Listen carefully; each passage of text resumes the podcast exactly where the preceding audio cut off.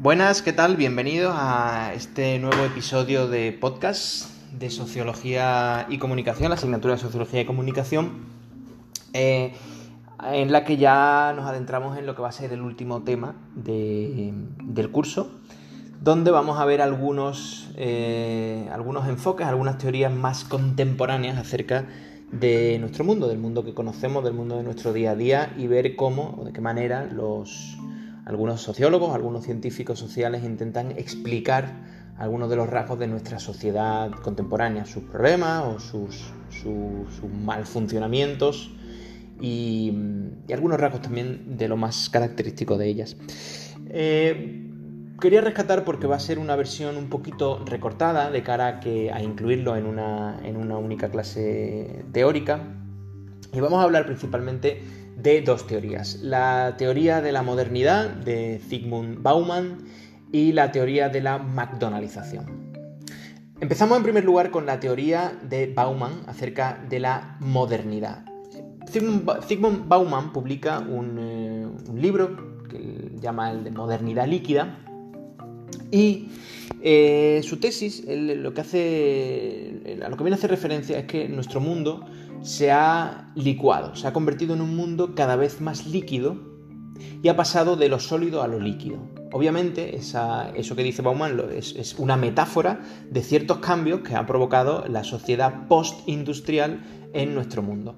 Eh, en primer lugar, tenemos que aclarar varias cosas. ¿A qué nos referimos con sociedad industrial y sociedad postindustrial? Bien, eh, la sociedad industrial es la sociedad, la sociedad moderna que emana después, esto ya lo hemos hablado muchas veces, después de la revolución industrial. Es decir, a, a partir del siglo XVIII se constituye un nuevo modelo social que se, centra principalmente en la aparición de la fábrica y que supone un cambio a todos los niveles del mundo tal y como lo veníamos conociendo.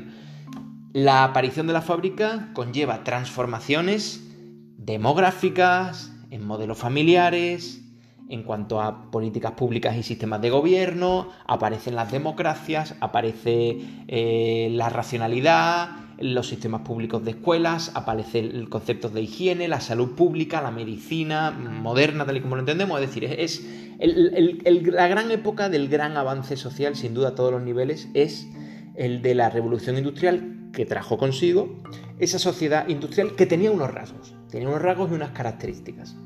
Lo que hace Bauman es que compara ese modelo de sociedad que él llama la de modernidad, una sociedad moderna sólida, lo compara con la modernidad contemporánea que nosotros tenemos, que él llama líquida.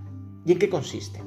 Para Bauman, la modernidad sólida, es decir, la sociedad anterior a la que nosotros conocíamos, se basaba en una serie de rasgos que él llama sólidos, ahora veréis por qué, precisamente porque se basaban en. porque eran difícilmente cambiables, eran inmutables, eran. Eh, eran permanentes, duros, como, como, como algo sólido. Esa sociedad industrial eh, tenía unos valores muy, muy fuertes fundamentados en el pensamiento racional y científico.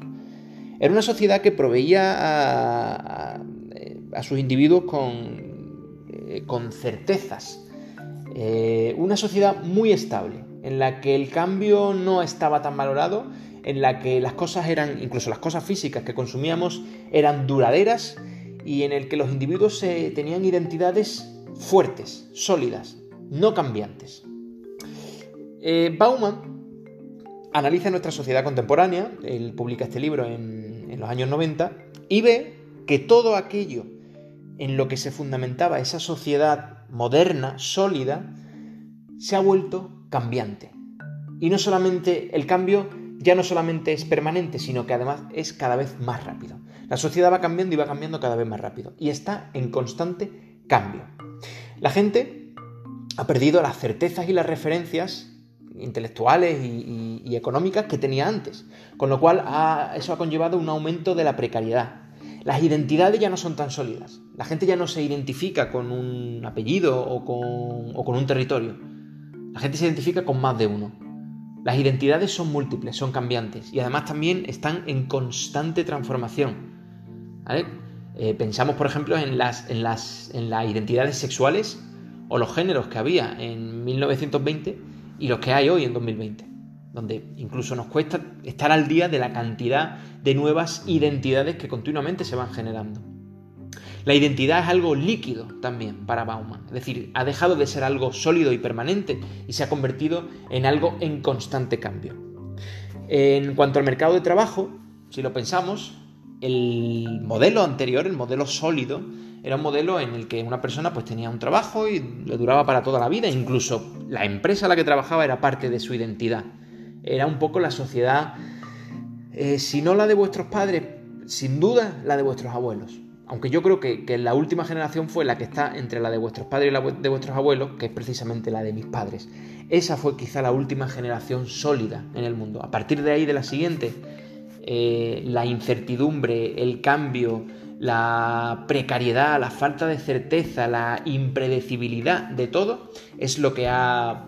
la mejor manera que define, lo que mejor define nuestras sociedades. Hoy en día eh, ya no tenemos un, un trabajo para toda la vida, ya no, ya no vivimos en un sitio para toda la vida, ya no tenemos una casa para toda la vida, ni siquiera tenemos una pareja para toda la vida, un matrimonio para toda la vida. Todo es líquido, todo se nos escurre entre las manos, todo se hace más cambiante, más imprevisible y todo se hace mmm, continuamente incierto en ese proceso de liquidez que define prácticamente también nuestra sociedad, nuestra manera de relacionarnos hoy entre nosotros mismos día a día. ¿no? Es esa es la teoría de la modernidad líquida de Zygmunt Bauman.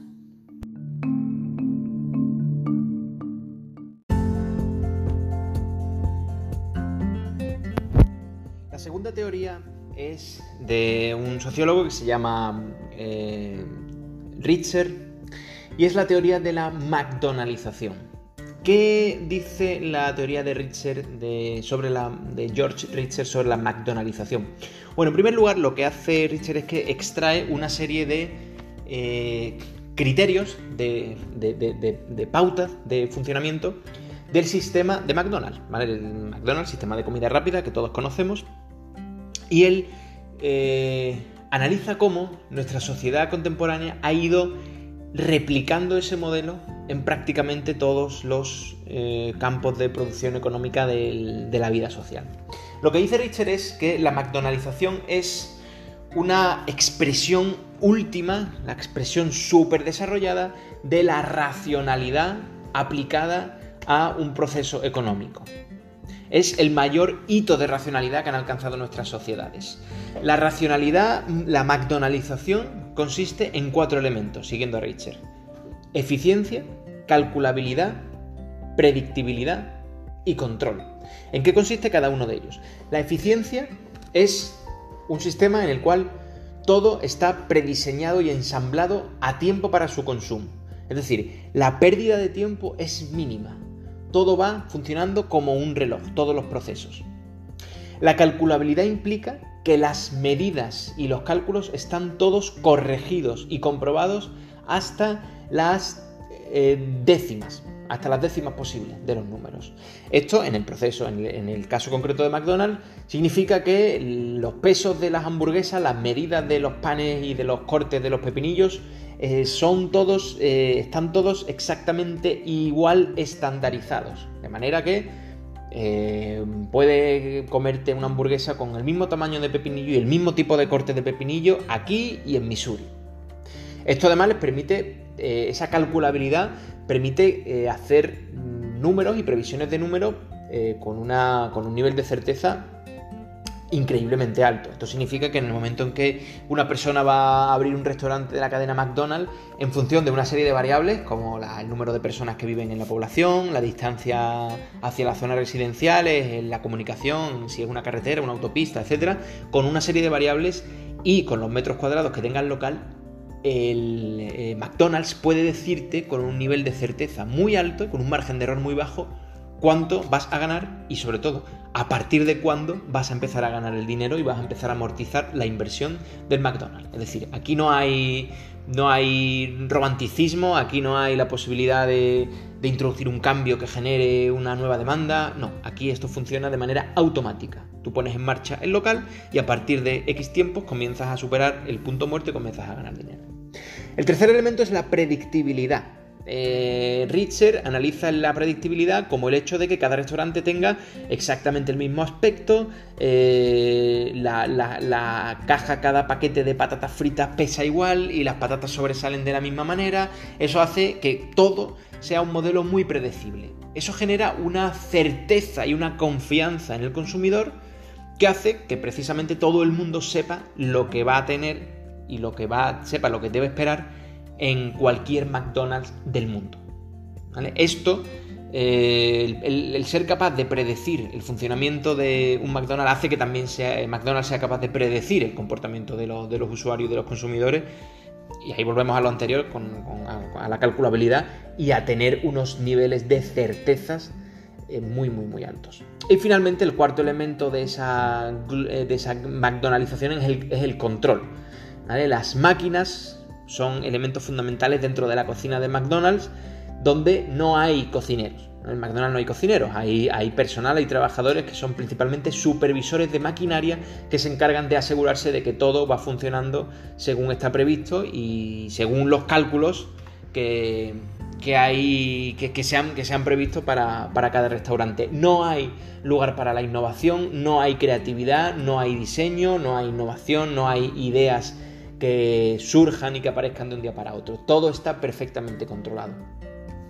Este modelo que, utiliza Richter de McDonald's como el ejemplo de la máxima racionalización a nivel económico eh, es eh, la, la, base de la tesis de Richter en la que dice que nuestro mundo cada vez se ha ido McDonaldizando más. Y cuando él dice McDonaldizar, se refiere a otros aspectos de la vida cotidiana que han ido incorporando ese modelo basado en eficiencia, calculabilidad, predictibilidad y control tan, característico de McDonald's.